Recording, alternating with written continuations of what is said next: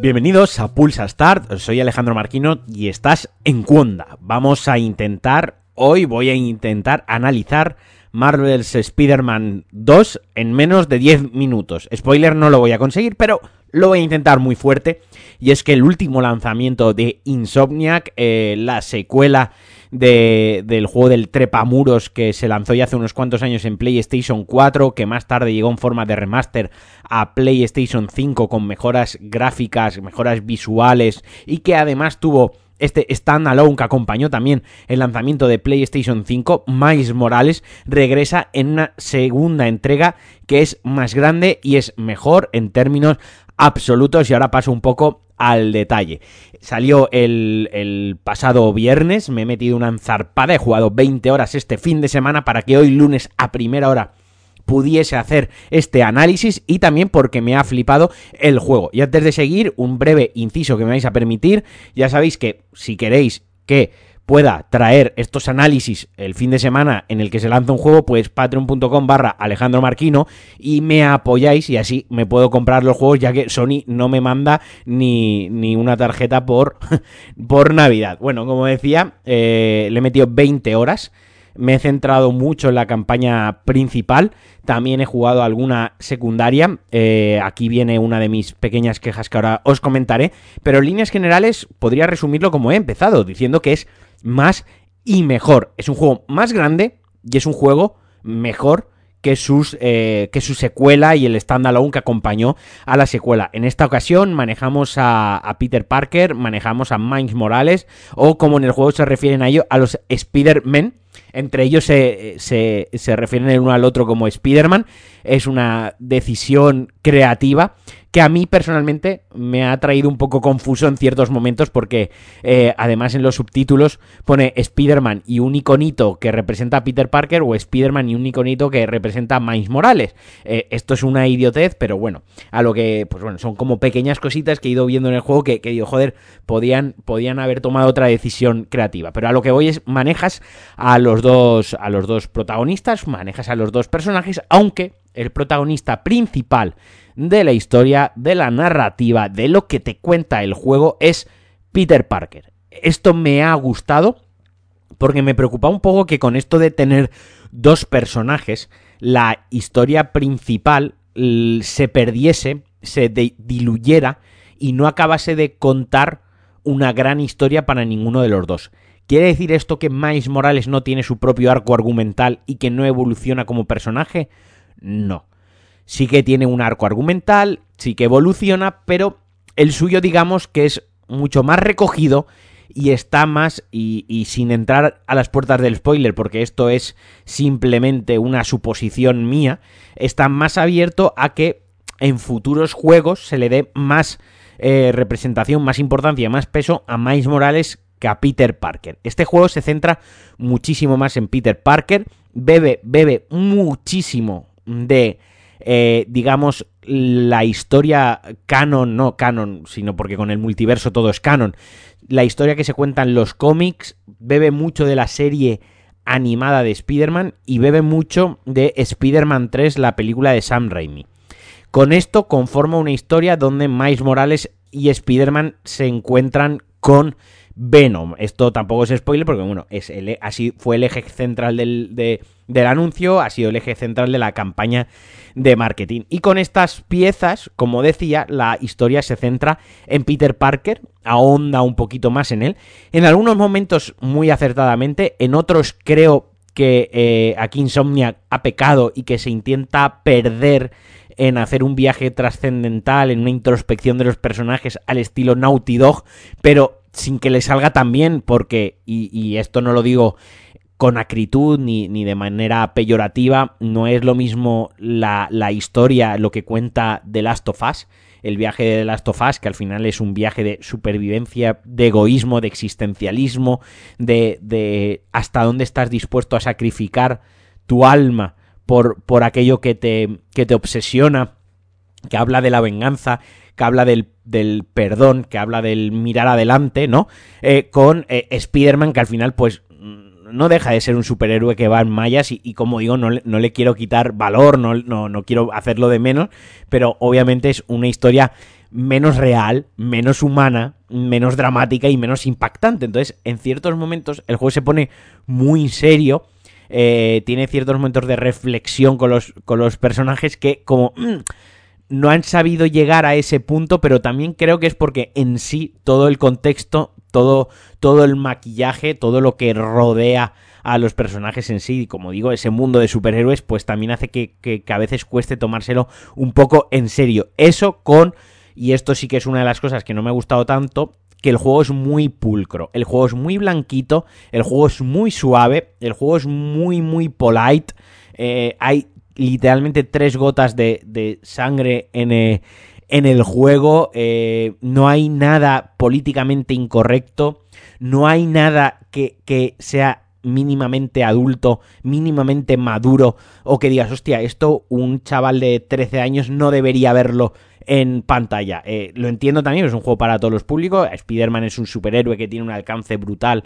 es, es probablemente el superhéroe más famoso junto a Batman y que entre los chavalines más jóvenes, entre los críos, pues Spider-Man les chifla y obviamente pues esto lo tiene que jugar todo el mundo, pero sí que es verdad que si quieres llegar a cierto punto desarrollando los personajes y contando algunas historias, te tienes que meter en el fango, porque cuando cuentas historias adultas, lo tienes que hacer desde un punto de vista adulto, con todo lo adulto que ello conlleva. ¿De acuerdo? Entonces, la historia principal, como digo, se centra en, en Spider-Man. Una historia principal a la que le cuesta arrancar unas 6 horas. Es mi principal queja con, con, esta historia principal, con este juego en general. Le cuesta arrancar 6 horas. Eso sí, cuando pasas las 6 horas, para quien lo esté jugando, quien lo vaya a jugar, no es un spoiler, simplemente lo digo como un punto de referencia. Hay un parque de atracciones, hay un momento del juego que es en un parque de atracciones. Vale, pues si habéis llegado al parque de atracciones, de ahí en adelante el juego se dispara y ya es un increchendo de ritmo, de espectacularidad, de, cinematografía, de bombardeo guapísimo. Eh, pero hasta ese punto sí que es verdad que el juego le cuesta un poco arrancar y mi consejo personal es que os centraseis en la historia principal y dejaseis de un lado las misiones secundarias para llegar cuanto antes a ese punto y a partir de ahí ya si queréis lo compaginéis un poco, pero en ese momento 5, 6, 7 horas, depende de lo que os hayáis entretenido, depende del nivel de dificultad en el que lo estéis jugando y cómo de mucho se os esté atragantando el, el combate, pero eso, alrededor de las 5 horas. A partir de ahí el juego ya pega un disparo. Y a mí la historia principal, la historia principal jugada en la máxima dificultad que se te permite jugar en la primera partida, luego se desbloquea otro modo de dificultad una vez acabas el juego, me ha durado 17 horas. Ha habido tres enfrentamientos de bosses finales que los he tenido que repetir varias veces, pero alrededor, pues eso, de unas 15, 16 horas, teniendo su punto de arranque a las 5 horas. La historia principal, como decía, más y mejor, es un juego donde se mejora todo lo que ya hacía bien en el anterior juego. Todo lo que hacía bien se mejora, el combate es mejor, la movilidad es mejor, los enfrentamientos son más espectaculares, las cinemáticas son, entre comillas, más bestias, ¿no? O sea, son más grandes, el tener a dos, dos Spider-Man a la vez en pantalla le da mucho juego, la potencia de PlayStation 5, la potencia de la máquina también ayuda mucho a que esto sea posible. Los enemigos eh, Craven y Venom elegidos para esta secuela también dan muchísimo juego y, y como yo resalta y potencia todo aquello que hacía bien. Esto nos da como contrapartida que todo aquello que no hacía bien eh, el anterior juego y el, el anterior standalone sigue sin hacerlo bien y es una pena. ¿Y a qué me refiero? Pues ese mundo abierto totalmente desaprovechado. Esa ciudad de Nueva York tan perfectamente recreada, pero a la vez tan desaprovechada que es una auténtica pena. Una ciudad de Nueva York que, da gusto dejar el, personaje quieto en una azotea y observarla y admirarla. Da gusto jugar con el modo foto quitando a Spider-Man, quitando a los enemigos y el personaje y quedándote solo con la ciudad. Que da gusto balancearte y moverte a través de ella, pero que no tiene realmente eh, ningún peso en el mundo abierto. Es un juego que podría haber sido lineal perfectamente, porque la ciudad al final solo sirve de excusa para ir de una misión principal a otra, del punto al punto E, balanceándote por la ciudad. No hay ningún incentivo en decir, vaya, ese rascacielos, voy a subir a la azotea a ver qué hay, porque como mucho, como mucho hay o un coleccionable de mierda, porque es una lo que coge una, una araña, un spider drone lo llaman, o spider bot, una arañita robótica de mierda, o como mucho hay un cofre que lo abres con una animación insulsa, donde lo que hay dentro son componentes, ya está. O sea, y en función del color del cofre, sabes si van a ser componentes buenos o, normales, ya está. Solo hay de dos tipos, ¿no? Pero no va más allá, no es. No tiene eso que, que, que ya tenía allá por 2015 eh, o 2014 The Witcher 3, por ejemplo, que decía, voy a ir a esa cabaña a ver qué me espera dentro y no sabía si lo que te esperaba era un enemigo te esperaba un NPC que te iba a dar una misión secundaria y no te lo esperaba, o simplemente iba a haber algo de luteo o una nota donde te contaba la historia de lo que había ocurrido en esa cabaña. No lo sabías. Aquí, aquí sabes perfectamente que arriba de ese rascacielos o hay un cofre o no hay nada. Puede ser muy bonito, puedes subir hasta arriba del rascacielos, te va a regalar unas vistas espectaculares, pero no hay un incentivo porque todas las misiones secundarias del juego se vuelven a basar en eh, en todos los distritos, divide otra vez vuelve a dividir el mapa en distritos y todos los distritos tienen lo mismo que todos los distritos. En unos hay siete fortalezas o siete núcleos de, arena que destruir, en otro hay tres, en otro hay eh, tres guaridas de cazadores y en otro hay siete guaridas de cazadores. Pero al final, en todos los distritos hay exactamente eh, lo mismo. Muy desaprovechado porque también hasta el, hasta, hasta el último digamos, el último 20% del juego, tú paseas libremente por la ciudad y en ningún momento te sientes amenazado. No es un mundo abierto en el que en cualquier momento te pueden atacar. Dices, voy a ir balanceándome, pero en cualquier momento me puede saltar un enemigo encima, me pueden disparar, puedo entrar en una situación de peligro. Tú cuando paseas por el mapa cuando hay un delito, se te notifica un delito, o cuando ves un punto de interés, uno de los 10 millones de iconos,